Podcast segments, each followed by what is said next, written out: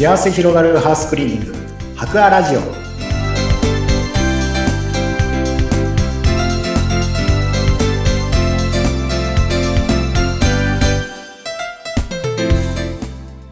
こんにちは。株式会社博アの糸井健二です。こんにちは、インタビュアーの山口智子です。茨城県にありますハウスクリーニングの会社、株式会社ハクワさんに、この番組、社長の糸井さんスタッフにご登場いただいていろいろお掃除にまつわるお話をしていただいています。ただ、ちょっと前回、そして今回も続いてなんですけれども、糸井さんが、まあ会長であるお父様から家業を継がれた時の、その、なかなか突然だったので大変だったお話、前回していただきました。で、あの、その最後で、こうね、突然だったので、えースタッフの方も戸惑って、で、糸井さんも、もう大変だったというお話を伺ったんですけれども、ね、あの、やっと落ち着いたのが3、4年後っておっしゃってましたよね。そうですねはい、うんその、もう最初はなかなか馴染めなかった従業員の方もいろいろ不満がある中で突然の社長交代だったっていう中で、どんな風にその従業員の方々とコミュニケーションを取ったりとかしながら信頼関係を築いていったのかぜひ教えてください。はい、わかりました。やっぱり、そうなんですね。あの、前回お話しさせていただいたように、えなかなか、まあ、今だからこそ冷静にですね、スタッフがもうその時のスタッフからしたらそりゃ不安になるよね、とか、あの、よくわからん奴が社長になってそのお金を出してた周りの人たちからしても、そりゃ不安しかないよねって、今だからわかりますけど、その時はですね、もう何なんだこの人たちは、とか、好き勝手なことばっかり言いやがってっていう、もう完全に被害者マインドになってましたので、もう本当にもう辛くて、えーもう本当に火をかけて全てを燃やしてしまおうと思ったことがもう、もう何度もあるぐらいな状態だったんですね。はいい。ろいろ言われるたびに。で、そこで、まあ、なんとかお掃除の現場の方もやっぱり、うん当然何度も一緒にアシスタントとしてついてってですね、いろいろお掃除の現場も出たりとか、まあ、やっていったりしていったんですけれども、まあ、ある時、ある時というか、冷静に考えてですね、あの、おやっぱり先代は、うんとの違い、二代目の違いってすごくあるなっていうのをだんだんだんだん気づいていったんですね。はい。これどういうことかっていうとですね、先代はやっぱり、一、あの、自分自身も、あの、技術者として、いあの、ハウスクリーニングという仕事を立ち上げて、そして、えー育てていったと。うん自分が先頭に立って、その現場で先頭に立ってやっぱり動いてきたっていう中で大きくしていったんですけれども、はいまあ私は二代目って一緒に立ち上げた人間ではないので、うん。先代からのスタッフからすると、ずっと現場のスキルで言えば、いつ、ずっと下なんですよね。あの、上下っていう言い方も変ですけど、いつまで経っても後輩っていうか、ひよっこっていうかですね。うん。うん。で、こちらもそれが、やっぱ気遅れしてるところがあるので、やっぱりこうやっていく中で、ここ効率悪いなとか、ここもうちょっとこういうふうにこういうふうな仕組みで情報共有しないともったいないよなって気づくことはやっぱりたったたった出てきたんですけれども、はい。それをちょっと変えよう、変えます。こうした方が絶対あの、流れは良くなるし、あの、効率化できるから変えますって言っても、まあ、やっぱりこう、現場サイドからすると手間が増えるみたいなイメージがやっぱ新しいものを入れるときってどうしたって抱きますから、なんかもう、えーなんでそんなことしなきゃいけないんですよ。なんでっていう。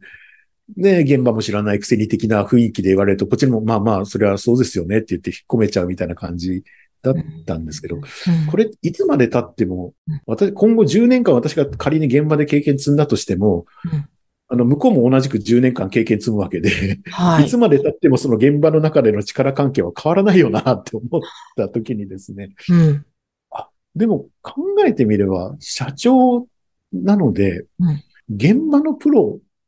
が社長である必要はないよなっていうのが、やっぱり気づいたところなんですよ。ええ自分は社長として、経営者としての経営、経営のプロになるべきで、現場のプロになるべき、な、うん現場のプロが社長のプロになれたら一番いいんでしょうけども、もしかしたらですね、一番いいのかもしれないですけど、現場のプロじゃなくて社長、経営のプロにならなかったら、社長なんだからダメじゃんって思った時にですね。はい。まあ、そこでちょっと自分の役割っていうことを、やっぱ先代と同じことやろうとしても、同じでは、同じにはなれないっていう中で、あの、取り組んだことはしっかり、当然、あの、その思いとかそういったものを、どう会社の中で経営として、経営者としてそれを展開していくかっていうことを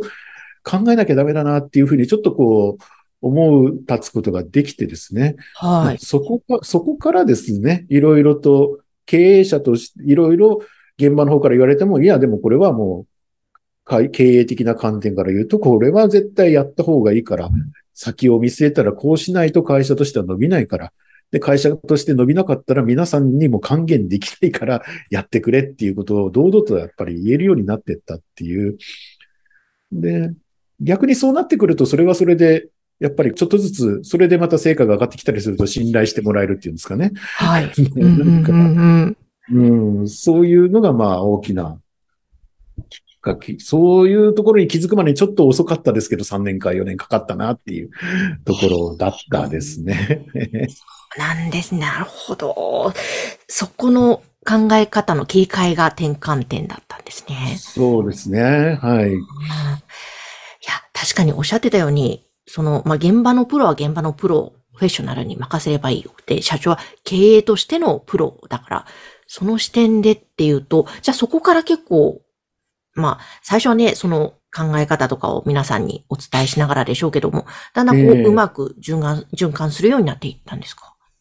そうですね。やっぱりそう思ってからで、それでさらに大事、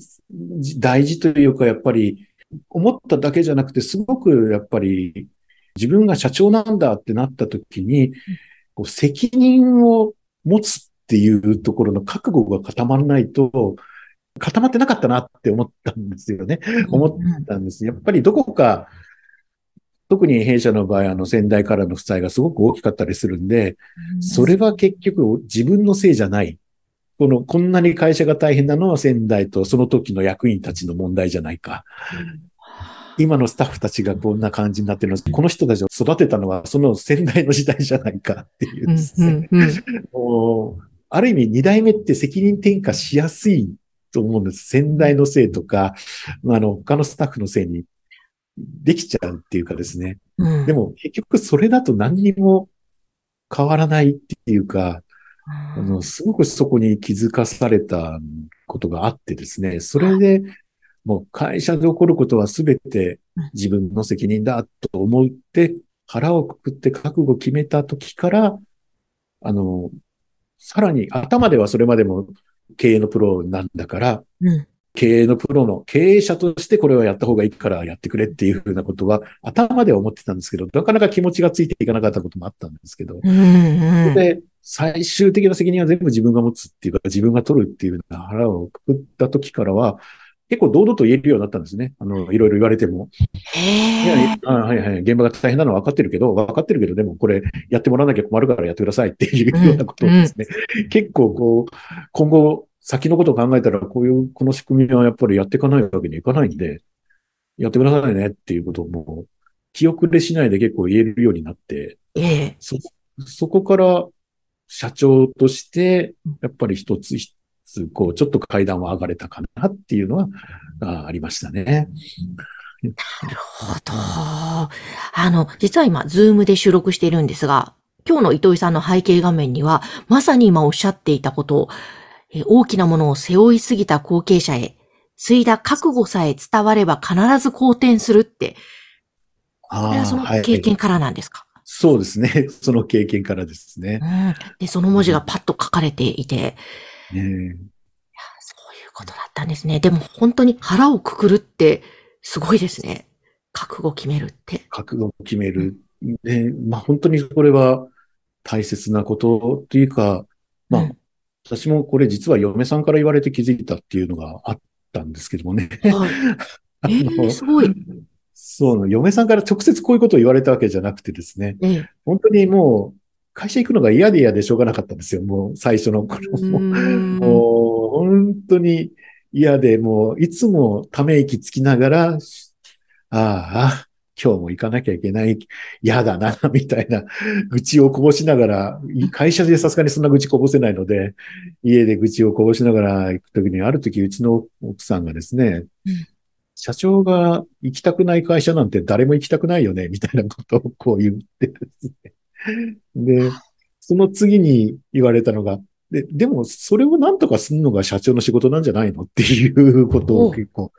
あの、グーの音も出ない正論を、あの、ずーっと言われてですね。はい。はあ、確かにっていうですね。でもこ、もうこの行きたくないっていうのを、会社を、組織を変えるのは、これ社長がやんなかったらできないよなっていう、あの、ことは思ったんです。ね。誰がやるの？誰、それって言ったら、それ社長の仕事だよな、と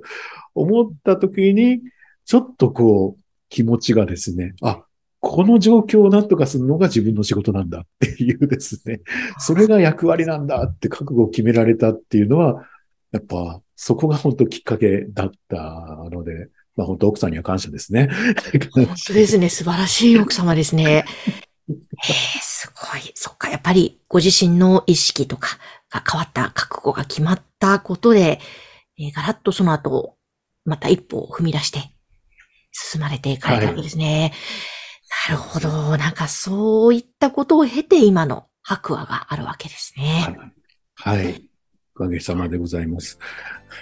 なんかちょっとね、貴重なお話を伺いました。うん、ぜひまた、ね、糸井さんの経営者の視点からのお話も、またいずれ番組の中でもぜひ伺えたらなと思いますが、はい。この茨城県を中心にハウスクリーニングを展開している、え白亜さん、えぜひですね、これからまあ大掃除の時期にも入りますので、皆様お掃除頼みたいな、ご相談したいなという場合は、この番組の概要欄にホームページ、URL 掲載しておりますので、ぜひそちらをクリックしてください。糸井さん今日もありがとうございました。ありがとうございました。